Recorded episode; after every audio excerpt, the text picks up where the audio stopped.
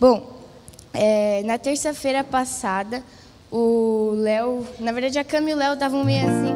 Aí depois que acabou a reunião do, do louvor, o Léo veio conversar comigo. Eu já fiquei, meu Deus, o Léo quer falar comigo.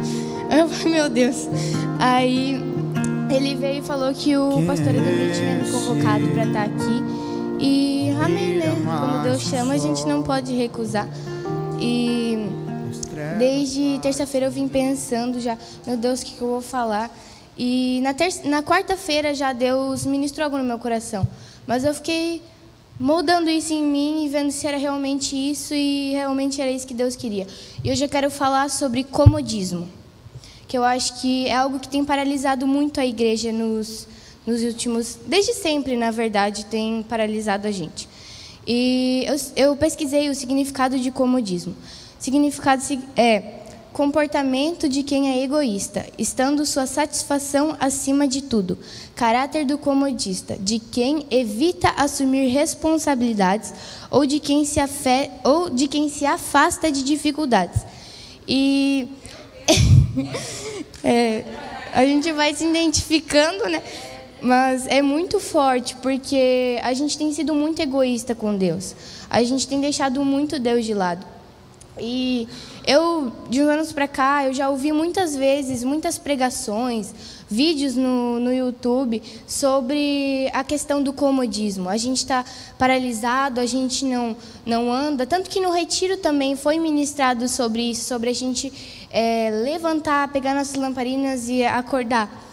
E eu queria abrir lá em Mateus 24. 24:10. Nessa época, muitos vão abandonar a sua fé e vão trair e odiar uns aos outros. Então, muitos falsos profetas aparecerão e enganarão muita gente. A maldade vai se espalhar tanto que o amor de muitos esfriará. E eu creio que isso tem acontecido muito. E eu sempre tive muito temor disso. Eu, eu sempre falava, Deus, eu não quero eu tenho medo, sabe, um medo, sabe, de você, meu, eu não quero me afastar de Deus, eu quero estar sempre queimando, eu quero estar sempre buscando. E no próximo, no 13, fala: Mas quem ficar firme até o fim será salvo. E essa é a nossa esperança, de a gente buscar a Deus. Nós, se nós ficarmos firmes, nós receberemos a nossa recompensa. E a Cami vem falando para a gente no, nos adores, ela sempre vem falando: aqueles que perseverarem verão a glória de Deus. Eu creio muito nisso. Se a gente perseverar, a gente vai ver a glória de Deus. E. e a gente vem de domingo a domingo, de sábado a sábado, falo por mim, a gente vem, a gente se ajoelha, a gente derrama, a gente fala, Deus, que durante essa semana a sua vontade seja feita, que o Senhor venha sobre a minha vida e a sua vontade e os seus planos sejam feitos, só que durante a semana a gente quer que a nossa vontade seja feita. A gente quer que as coisas aconteçam do jeito que a gente planejou, que, que não tenha mais essa confusão que teve, não, porque está atrasando os meus planos, porque eu não quero que seja assim. E a gente acaba tomando as rédeas da nossa vida e não deixa que seja da vontade de Deus. Então, é, a gente acaba sendo muito egoísta com Deus, porque ao mesmo tempo que a gente quer, a gente não quer. Então, a gente vive nessa luta. E a gente vive alimentando a nossa carne durante a semana. Final de semana, a gente quer que o nosso espírito vivifique. Mas durante a semana, a carne vive e. é, e algo muito forte que a Maridiane falou pra gente no retiro quando ela estava ministrando. Ela falou: pornografia não é você só ver pessoas nuas na internet, mas é você estar tá aqui no culto no domingo, no sábado e você ficar olhando o irmão ter intimidade com Deus. É você estar. Tá é, em casa, sua família está adorando, seus pais estão buscando, seus irmãos estão buscando, mas você não quer buscar. Você só está olhando o que os outros estão fazendo, mas você não quer fazer. E isso se torna a gente ser indiferente com a presença de Deus. Porque muitos estão buscando, mas você não quer, porque assim tá bom. E tanto que eu lembro que na terça-feira, nessa terça-feira, o pastor estava falando, e ele falou que a gente anda muito cômodo. A gente está sempre feliz, está bom assim, do jeito que está, não precisa mudar. E estava conversando com a Isa antes de começar aqui. E a gente, enquanto não nos dói, enquanto não nos machuca, tá tudo bem. Enquanto a dor não chega na gente, tá tudo bem. Por que, que a gente nunca clamou pela nossa nação antes? Por que, que a gente está clamando pela nossa nação só agora que está doendo em nós? Sabe? A gente precisa se posicionar. E o comodismo é o esfriamento. Então, é, como falou aqui em Mateus, muitos esfriariam por causa do comodismo. E o comodismo tem esfriado e tem adormecido a noiva novamente. E uma das minhas passagens mais favoritas está lá em Cântico 5, a partir do 2. que diz assim: Eu dormia, mas o meu coração estava acordado. Então ouvi o meu amado bater na porta. Deixe-me entrar, minha querida, meu amor, minha pombinha sem defeito. A minha cabeça está molhada do sereno e o meu cabelo está úmido de orvalho. Eu já tirei a roupa. Será que precisarei me vestir novamente? Já lavei os pés, por que sujá-los outra vez? O meu amor passou a mão pela abertura da porta e o meu coração estremeceu. Eu já estava pronta para deixar o meu querido entrar. As minhas mãos estavam cobertas de mirra e os meus dedos também. E eu segurava o trinco da porta. Então abri a porta para o meu amor, mas ele já havia ido embora. Como eu queria ouvir a sua voz, procurei-o, porém não o pude achar. Chamei-o, mas ele não respondeu. E ele, ele continua dizendo que ela vai desesperada atrás dele. E será que a gente vai esperar viver a mesma coisa que essa noiva? Será que a gente vai esperar com que ai, que preguiça de abrir aquela porta, ter que levantar de novo? Mas isso a gente quando a gente pensar em levantar e ele não vai mais estar. É, foi ministrado muito isso no retiro, né, das cinco noivas prudentes e as imprudentes. E será que a gente vai querer esperar a nossa vontade de talvez, ah, hoje deu vontade de orar, vou lá orar. Hoje deu vontade, ai, doeu aqui, aconteceu uma situação, vou ir buscar para Deus me ajudar. Será que a gente vai esperar com que o noivo volte para a gente querer se posicionar? Porque quando ele voltar, ele não vai ficar esperando. Ele não vai esperar a gente começar a buscar para ele vir. Ele já está voltando. Ele está com pressa de ver a sua noiva. Porém, a noiva está adormecida. Eu creio muito que isso que está acontecendo no Brasil, eu acho que é muito para a gente se levantar como igreja. Eu acho que é um despertar da igreja e a gente precisa se levantar. Como a Angélica falou na segunda-feira, saímos do nosso conforto quando decidimos fazer parte. Então, não, é, não vou fazer que nem aqueles coaches. Ah, não, a gente vai conseguir, vamos levantar a igreja, hoje vai dar certo. Amanhã, não, vamos deixar. Segunda a gente começa, porque a gente voltou do retiro. Não, a gente não há mais tempo. Não há mais tempo da gente ficar pensando, não, vamos esperar até segunda, vamos esperar o jejum, vamos esperar o retiro. Já passou o retiro, já passou o jejum e a gente continua no mesmo lugar. Então não há mais tempo da gente pensar. Ele quer voltar, ele quer ver a sua noiva e ele tem pressa em ver a sua noiva. E a igreja precisa se levantar, é necessário. E como o Gabi falou terça-feira também, nós somos guerreiros. E se a gente não se posicionar, quem que vai lutar as nossas lutas? Eu não posso lutar as lutas que a Camila tem, ela não pode lutar as minhas lutas porque ela é minha líder.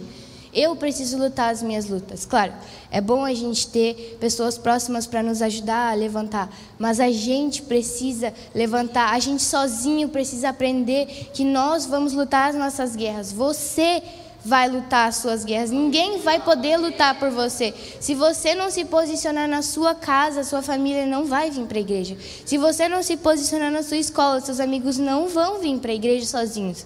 Se a gente não lutar as nossas lutas, quem vai lutar por nós?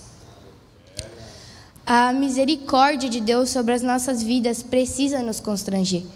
É a misericórdia, é o amor dele precisa constranger o nosso coração do amor imensurável que ele tem por nós a gente precisa entender que é necessário nós buscarmos Ele pelo amor que Ele tem por nós. E algo que eu queria falar para os jovens também.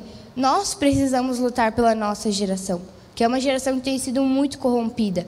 Assim como os nossos pais intercederam por nós, assim como os meus pais intercederam por mim, talvez está aqui um dia. Eles intercedem ainda, intercederam e ainda intercedem por mim. E nós os jovens, a força da igreja, a gente precisa interceder pelas crianças. Porque as crianças não são apenas crianças que ficam correndo aqui, que vão para o Ministério Infantil. Ai, não, deixa as crianças lá nessa linha. Não, eles são a próxima geração que vai impactar esse mundo. Então, nós precisamos orar por eles. Nós precisamos crer que não é só um final de semana para as crianças brincarem, é um final de semana onde elas vão ser preparadas, aonde vai ser revelado o futuro delas, aonde elas vão transformar a família delas. Então, nós precisamos crer que essas crianças carregam o futuro da nação. E essa semana a gente veio falando sobre estar preparados, mas, é, mas estamos tão bem assim, tão cômodos, que não é necessário enquanto não nos atinge, como eu tinha falado. Nós precisamos nos posicionar antes que doa. Não podemos esperar até que doa. Se nós se posicionarmos antes, nós vamos estar preparados quando os gigantes vierem. E outro que eu queria ler Está lá em Sofonias 1, 12. Que diz assim: Naquele dia eu vou pegar lamparinas e revestir a cidade de Jerusalém. Castigarei todos os que estão tranquilos e satisfeitos, os que pensam assim: ó oh, Senhor Deus, não, vou, não, vou, não vai fazer nada, não vai salvar nem castigar. Mas Deus, Ele vem com ira sobre nós se nós não estivermos preparados. Se Ele voltar e nós não estivermos com as nossas lamparinas cheias, Ele vai nos deixar. Ele não vai nos esperar. Então, é, eu não quero que isso seja só mais uma ministração, mas eu quero que isso seja um alerta na vida de cada um que está aqui hoje. Que realmente a gente entenda que Deus me alertou e eu quero alertar vocês de que nós precisamos nos posicionar e nós não podemos deixar a nossa candeia queimar só no final de semana. Ela precisa queimar durante a semana, no nosso trabalho, na nossa casa, onde a gente andar, a gente precisa estar com a nossa lamparina cheia. Por onde a gente for, a gente precisa estar preparado para entender o que o Senhor quer sobre as nossas vidas. Eu creio muito nisso que é um tempo que nós precisamos nos preparar. E desde segunda-feira a a Angélica veio ministrando, nós precisamos levantar os nossos muros, fechar as brechas. Nós precisamos guerrear, como a Gabi falou, estar prontos. Nós precisamos sair desse lugar de, de insegurança, como a Gabi falou ontem, que essas coisas não podem nos parar. Nós precisamos entender que Ele está vindo e nós precisamos estar prontos. É, foi isso. Eu creio que Deus vai se levantar né, com os anjos, ele quer que o seu exército esteja pronto. Então, quem estiver pronto vai. Quem não estiver vai ficar. Então, é, eu falo isso com muito temor, porque eu realmente quero buscar mais. É, é isso, gente. Podem ficar de pé. E quem não conhece essa última música, eu, eu peço para que preste muita atenção porque é, é, é essa letra que a gente precisa viver. Pode pôr. Aproveitem esse tempo para realmente se posicionar, para realmente orar e falar: Deus, eu estou disposto. Eu estou disposto a guerrear as minhas guerras, a fazer o que eu preciso fazer, a se levantar, a buscar, acordar mais cedo, a dormir mais tarde, porque eu creio que o seu reino vai se levantar sobre esse mundo, vai se levantar sobre as potestades, vai se levantar sobre os principados. Meu amado me chama, levanta-te, minha noiva, levanta-te e vem. Ele tem batido a porta e ele tem gritado e clamado para que a noiva levante. E o inverno se a chuva cessou e é primavera.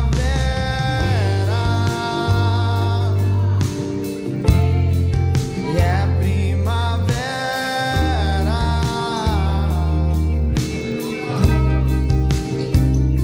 A gente tem bastante tempo agora, então aproveite esse tempo. Fiquem livres e busquem, se posicionem, orem, clamem pelas crianças, clamem por aqueles que vão para lá, clamem pelos seus filhos, clamem pela sua família, para que essas crianças sejam transformadas, para que elas impactem essa próxima geração. Vamos a igreja precisa se levantar, a igreja precisa se posicionar para lutar as guerras.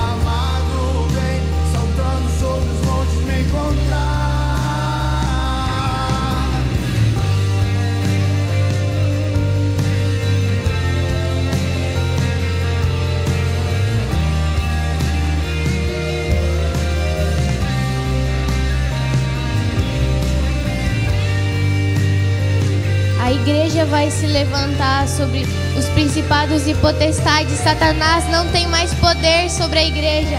Satanás não tem mais poder sobre a sua vida, porque a partir de hoje você vai se levantar. A partir de hoje, o momento que você tiver, você vai buscar. Aonde você tiver, você vai levantar a sua mão e você vai falar: "O Senhor tem poder". Em nome de Jesus, eu creio, igreja, levante o seu clamor, levante o seu clamor sobre a sua casa, sobre a sua igreja, sobre a sua nação. Não há mais tempo de adormecer. Está na hora de acordar, igreja. Não há mais tempo. Nós precisamos nos levantar. Nós precisamos nos levantar nos posicionar. Nós precisamos ansiar pela volta do noivo.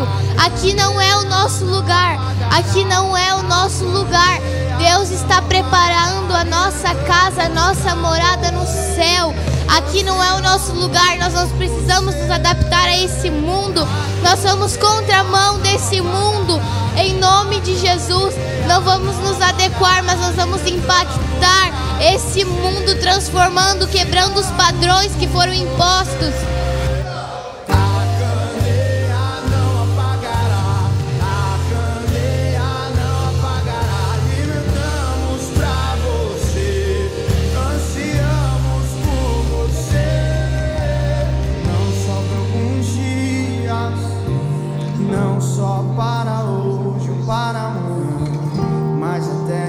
Nosso clamor vai durar até que Ele volte.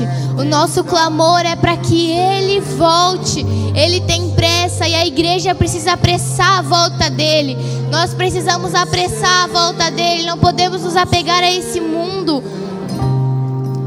Que não seja só agora, mas que realmente dure. Continue o clamor, continue o clamor não é só por um instante, não é só por um momento, mas é por algo eterno.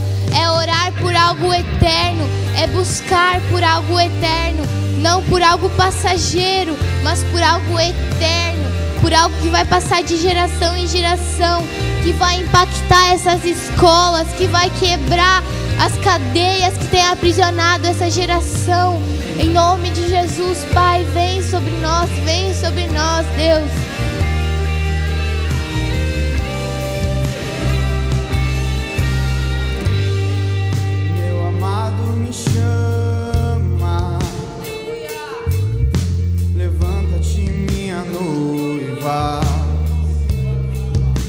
Levanta-te e vem.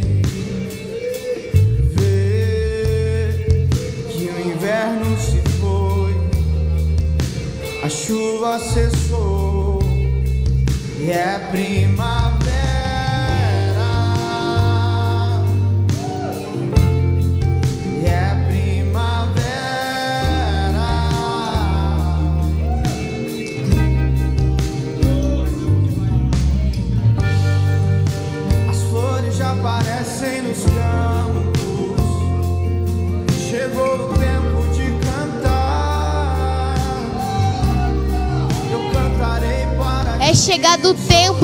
Igreja, da gente se levantar. É chegado o tempo, já passou da hora de nós levantarmos um clamor pelas nossas vidas, pelas nossas casas, pela nossa nação. A nossa nação foi escolhida, foi separada para impactar esse mundo. Você foi escolhido para impactar esse mundo. Não se contente só com o que você tem vivido, busque mais, busque mais.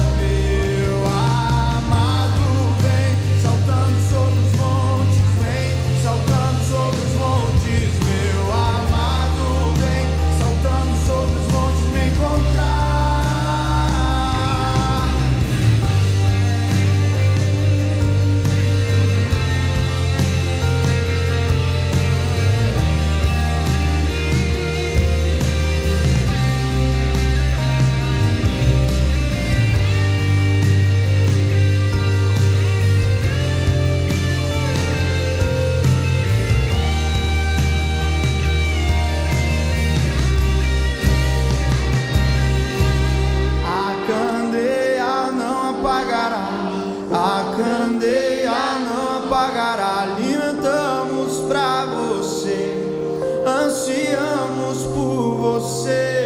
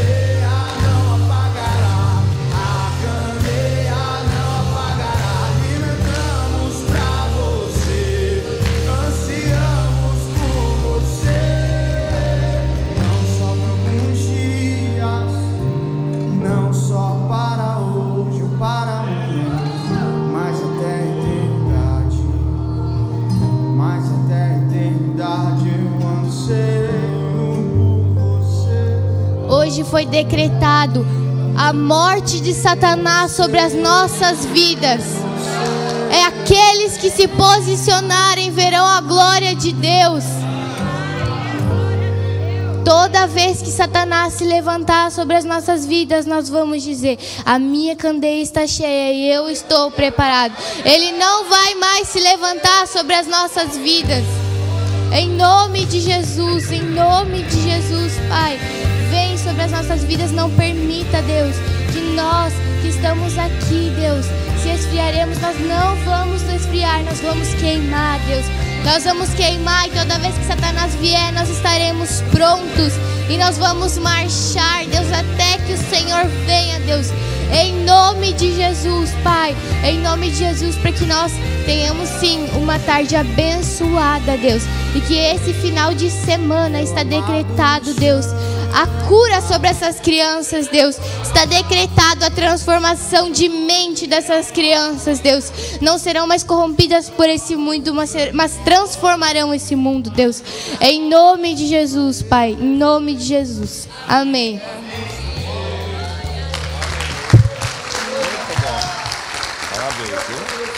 Muito bom. Aleluia. São os frutos, né? Os frutos. Glória a Deus. Irmãos, temos nessa semana investido mais e a Emily falou com muita precisão que nós como igreja andamos sempre muito longe da oração. Basta ver a dificuldade que nós temos para montar uma equipe de oração num dia por semana, de hora em hora. Não é mesmo, Sr. Gilberto? Então nós andamos muito longe da oração e nisso nós estamos claudicando mesmo. Nós precisamos crescer nisso. Mas não é porque nós vínhamos falhando que nós vamos continuar. Nós podemos começar, né? Com elas incendiar, incendeia, né? Então eu quero convidar você a se ajoelhar nesse lugar. Nós vamos orar por nossa nação novamente. Vamos pedir para Deus que Ele tome conta da nossa nação. É um momento muito delicado para a nossa nação, né? Talvez Ele queira derramar sobre a igreja algo que a igreja não tinha percebido. Então, gostaria que você levantasse sua voz, fazendo o seu clamor, e a gente vai fazer aqui, porque Deus ouve a voz dos seus filhos, todos nós somos seus filhos. Gálatas 3 fala, Paulo fala assim: não esqueçam, todos somos filhos pela fé em Cristo Jesus. Todos nós cremos que Jesus morreu na cruz por nós. Nós somos uma nação cristã, mas nós precisamos clamar e, e, somos filhos agora. Pai, exatamente diante disso que Paulo diz, nós somos pessoas que cremos no Teu Filho Jesus e por isso nos prostramos diante de Ti, aqui na igreja, nesse momento, para clamar por liberdade nessa nação, para clamar pelas famílias dessa nação, para clamar por nossa pátria, Pai, para que nós possamos preservar, Deus, o direito de ir e vir, o direito de comunicar-se na internet o direito, Pai, de não ver restringidos a nossa liberdade religiosa, o direito, Pai, de, de amar e ser amado, o direito de sermos todos uma nação só, não sermos divididos, mas pelo contrário, todos buscarmos o Teu coração como principal Senhor da nossa nação, podermos dizer alto e som para o mundo: a nossa nação é do Senhor Jesus Cristo, por isso, Deus, em nome de Jesus, nos ajoelhamos na tua presença, nos humilhamos na tua presença para pedir perdão, Pai, pedir perdão, Deus, pela igreja brasileira, por muitas vezes temos, Pai, usado de hipocrisia, muitas vezes temos sido, Pai, pessoas que abandonamos o princípio da oração, esquecemos de clamar ao teu coração, pedir a tua intervenção, entrar nas brechas pelos pecados, mas agora nesse momento, Deus, nós entramos na brecha pela nossa nação, pedindo que o Senhor derrame sobre nós, oh Deus, algo extraordinário, algo algo especial, Deus, em nome de Jesus, preserva a nação, Pai, de lutas, de brigas, pelo contrário, venha a tua paz, a paz que transcende todo o entendimento, dá solução para esses impasses que estão ocorrendo, abençoa as pessoas, Pai, que estão buscando solução disso, abençoa os, os, os as autoridades dessa nação, Pai, em nome de Jesus, para que tenhamos um caminho correto. Nós pedimos como igreja, porque a tua palavra nos ensina que tudo que pedirmos em teu nome, como igreja, o Senhor vai selar no céu. Por isso, Deus, em nome de Jesus, toma a nossa nação em tuas mãos e sopra sobre ela, sopra sobre ela o teu amor, a liberdade, o carinho, a família, em nome de Jesus, tu és o Senhor da nossa nação. Amém e amém. Aleluia. Aleluia. Glória a Deus. Vamos orar pelo pessoal da, do almoço solidário. Senhor, nós queremos decretar sobre a vida desses que vão almoçar conosco algo muito mais do que uma marmita de comida ou um copo de suco. Nós queremos Pai, ofertar a eles, Pai, o nosso amor, para que eles entendam que Jesus é amor, que há outra vida além dessa, de ter que sofrer as agruras, Pai, das situações em que vivem. E nós pedimos que o Senhor os abençoe, o Senhor os guarde sobre tuas asas, sob tuas asas. Deus, cuida deles, abençoa eles, dá saúde física, Senhor, dá saúde financeira para eles, da restauração, da vontade de sair. Como foi ministrado aqui nesse, nesse momento pela Emily, Senhor, nós te pedimos acaba com o comodismo de que está tudo bem assim, não tem problema, vou continuar vivendo a vida que vivo. Não, Deus, fustiga o coração deles, em nome de Jesus. Nós oramos por aqueles que prepararam o almoço desse dia. Que lindo, Pai, cada dia vem uma equipe. Nós pedimos, Senhor, abençoe todos aqueles envolvidos nesse projeto chamado Fome Solidária, os que servem diariamente lá fora. Deus não esquece dessas famílias, do amor deles, Pai, em dar seu tempo, seu carinho. E claro, Deus, nós não deixaríamos jamais de orar, como temos feito diariamente, por aqueles que ofertam, por aqueles que dizimam, por aqueles que trazem alimentos, em nome de Jesus, unge eles, Pai, com a tua glória nas casas, nas finanças, na saúde, em nome de Jesus, amém. Amém, queridos. Tenham uma boa tarde, Deus abençoe. Glória a Deus.